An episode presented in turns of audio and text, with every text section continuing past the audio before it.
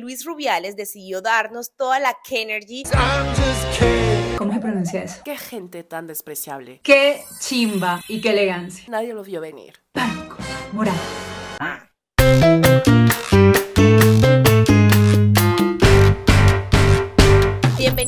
una nueva emisión de La Caldera, el noticiero feminista de la revista Volcánicas, creado para expresar nuestra indignación y compartir algunas iniciativas que están tumbando el patriarcado una noticia a la vez. Y en la semana en la que Luis Rubiales decidió darnos toda la Kenergy en uno de los discursos más machistas y lamentables de nuestros tiempos, tras agredir sexualmente a la futbolista Jennifer Hermoso, y Taylor Swift la rompió en México.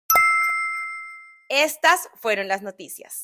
Colombia denuncian casos de abuso en el Congreso. La presidenta de la Comisión Legal para la Equidad de la Mujer del Senado, María José Pizarro, presentó los resultados de una investigación por violencia sexual y acoso en el Congreso de la República. En su intervención reprodujo el audio de un testimonio anónimo contra Jorge Laverde, secretario de la Comisión Sexta del Senado, en el que una mujer asegura que la manoseó y por eso ella nunca más volvió a la comisión. En total han sido nueve las denuncias en los últimos ocho meses que van desde acoso sexual hasta acceso carnal violento a contratistas, integrantes de las unidades de trabajo legislativo o personas de servicios generales. De acuerdo con Pizarro, también habría menores de edad involucrados. Los y las denunciantes sienten temor de hablar por represalias, pero las denuncias ya están en fiscalía. Además de Alaverde, se señalan como presuntos agresores a Juan Pablo Gómez, exintegrante de la UTL de Paola Holguín, por acoso sexual y acceso carnal violento, y por los mismos delitos a John Jairo Uribe, quien era parte del canal del Congreso. María José Pizarro dijo que no existe una red de explotación sexual en el Congreso, como había sugerido hace unos meses el senador Gustavo Bolívar, pero reconoce que sigue siendo un lugar inseguro para las mujeres. Es alarmante que el legislativo, donde se aprueban las leyes para nuestra protección, sea otro entorno más de abusos y violencias. Justicia para las víctimas.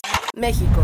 Ya hay un detenido por el feminicidio de Iván Aguato, de 22 años. La policía de la Ciudad de México vinculó a Giovanni Rodolfo N. a proceso por los delitos de feminicidio y robo agravado de Ivana Aguato, de 22 años de edad. La madre de Ivana había reportado la desaparición de su hija desde el 20 de agosto en la colonia Portales de la Ciudad de México y el cuerpo fue hallado cuatro días después en el estado de Tlaxcala, a dos horas de la capital mexicana. La necropsia reveló que Ivana falleció por desnucamiento y presentaba huellas de violencia sexual. Ese mismo día, las autoridades detuvieron a Giovanni y a otra mujer en la Ciudad de México mientras conducían el automóvil de la víctima. Giovanni era vecino de Ivana, rentaba un cuarto a la madre de la víctima y aparece en los videos de las cámaras de seguridad abordando el auto de Ivana en la madrugada del domingo. El auto estuvo estacionado afuera del domicilio de la víctima por unos minutos y luego ya no se supo nada de ella. Las mujeres no podemos estar seguras ni siquiera en nuestras casas. Esperamos que se haga justicia por Ivana.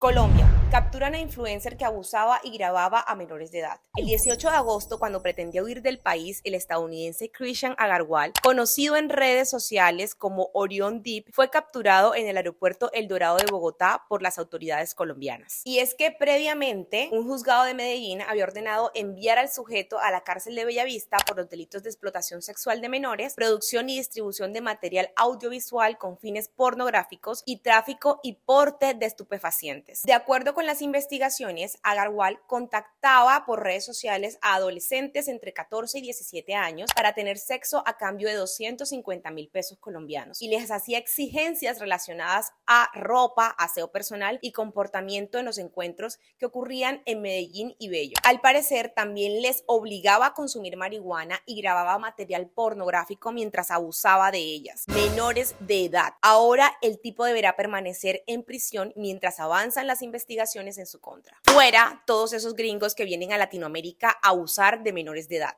Paraguay. El feminicidio de Katia Monserrat Brites. Un feminicidio más que se podía evitar. El de Katia Monserrat Brites, de 20 años, que tiene conmocionado a todo Paraguay. El feminicida Osvaldo Luis Saracho, de 21 años, la atropelló varias veces hasta causarle la muerte este domingo 27 de agosto. Los familiares de la víctima informaron que Saracho ya había acosado a Katia, incluso mientras se encontraba en un supuesto arresto domiciliario con una orden de restricción por violencia familiar activa desde febrero. Actualmente Saracho está imputado por el delito de feminicidio. Y el lunes 28 de agosto, el ministro del Interior, Enrique Riera retomó la medida de tobilleras electrónicas para quienes cumplan arresto domiciliario. Ah, no, pues, tan querido. Gracias. Muy a tiempo. Colombia. Niña de 6 años habría sido abusada en el colegio. El pasado 23 de agosto, padres y madres se reunieron en el plantón frente al Colegio Castilla, en Bogotá, exigiendo medidas por el abuso sexual a un estudiante de 6 años, ocurrido en los baños de la institución a inicios de este mes. 6 años. El agresor, también estudiante del colegio, amenazó a la niña con volverla a violar si contaba algo. Cuatro días después de la agresión, el padre de la víctima puso la denuncia en el colegio y la niña fue llevada a una psicóloga que les indicó que tenían que activar el código blanco, una estrategia para dar atención a víctimas de violencia sexual sin revictimización. Una semana después, el colegio no había activado ningún protocolo y la coordinadora aseguró desconocer lo sucedido. Ah, no, pues tan pendientes de las niñas que dejan en su cuidado. Cuando la familia de la niña fue a verificar las cámaras de seguridad, el colegio les dijo que los equipos de grabación no estaban funcionando desde hace un mes. ¿Qué? Y solo cuando la familia hizo pública la denuncia en medios, el colegio notificó a la Secretaría de Educación lo sucedido y ahí se citaron a las familias a una mesa de diálogo. Ah. Basta, esto no puede seguir pasando. Los colegios deben ser lugares seguros para las niñas. Colombia.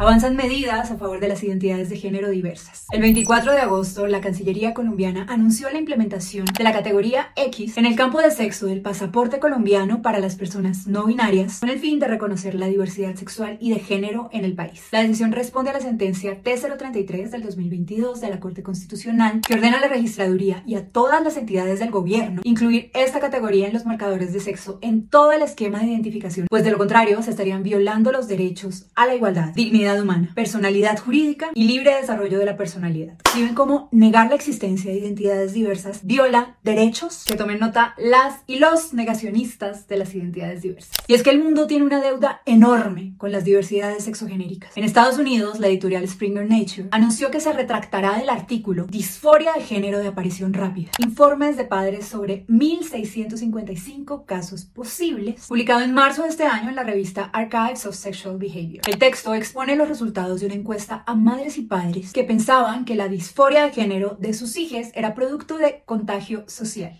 La decisión se da por una posible falta de consentimiento informado de las personas involucradas, además de un montón de críticas al estudio. Expertos, incluida la Asociación Americana de Psicología, han denunciado que la disforia de género de inicio rápido no es un diagnóstico clínico legítimo. Marcy Bowers, presidenta de la Asociación Mundial para la Salud Transgénero, aseguró que las conclusiones de la publicación están basadas en atentos, miedo, y no están respaldadas por estudios. La pregunta es, ¿cómo habían publicado eso antes? ¿Alguien se lo inventó? Alguien lo escribió, alguien lo revisó, alguien lo editó y a alguien se le ocurrió que sería una buenísima idea publicar, como todas las mentiras que se inventan sobre las personas diversas para crear pánico, moral. Las y los negacionistas de las diversidades sexogenéricas deberían, no sé, darse cuenta. Colombia aprueba ley que prohíbe uso de biopolímeros. El 22 de agosto, el presidente Gustavo Petro sancionó la ley 2316 de 2023 que prohíbe y estipula penalidades a quienes causen lesiones personales con biopolímeros. La normativa estipula que quien inyecte o infiltre en el cuerpo de otra persona sustancias modelantes no permitidas podrá pagar una pena de entre 2 a 10 años de prisión y una multa de 150 a 250 millones de pesos. La sanción aumentará si quien las aplica es médico, cirujano profesional o si el paciente es menor de edad. Esta ley sienta un presente importante, pues contempla la inclusión de procedimientos como retiro o manejo de biopolímeros en el sistema de salud. Así que ahora las EPS tendrán que cubrir los medicamentos y tratamientos necesarios, incluida salud mental que requieran las personas afectadas. Y es que es clave poner sobre la mesa la violencia estética que hay detrás de estos procedimientos y la exigencia de unos cánones de belleza imposibles que llevan a las mujeres a realizarse procedimientos inseguros y peligrosos como estos. Celebramos esta decisión que urgía para las víctimas de las malas praxis y los profesionales sin ética. Y en deportes, las jugadoras colombianas siguen brillando después del Mundial. La amo.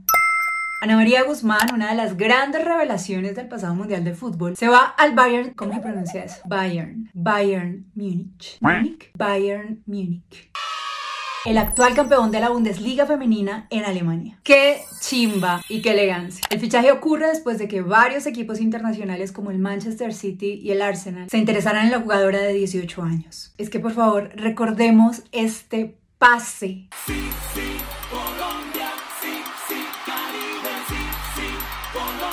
¡Qué elegancia, señores!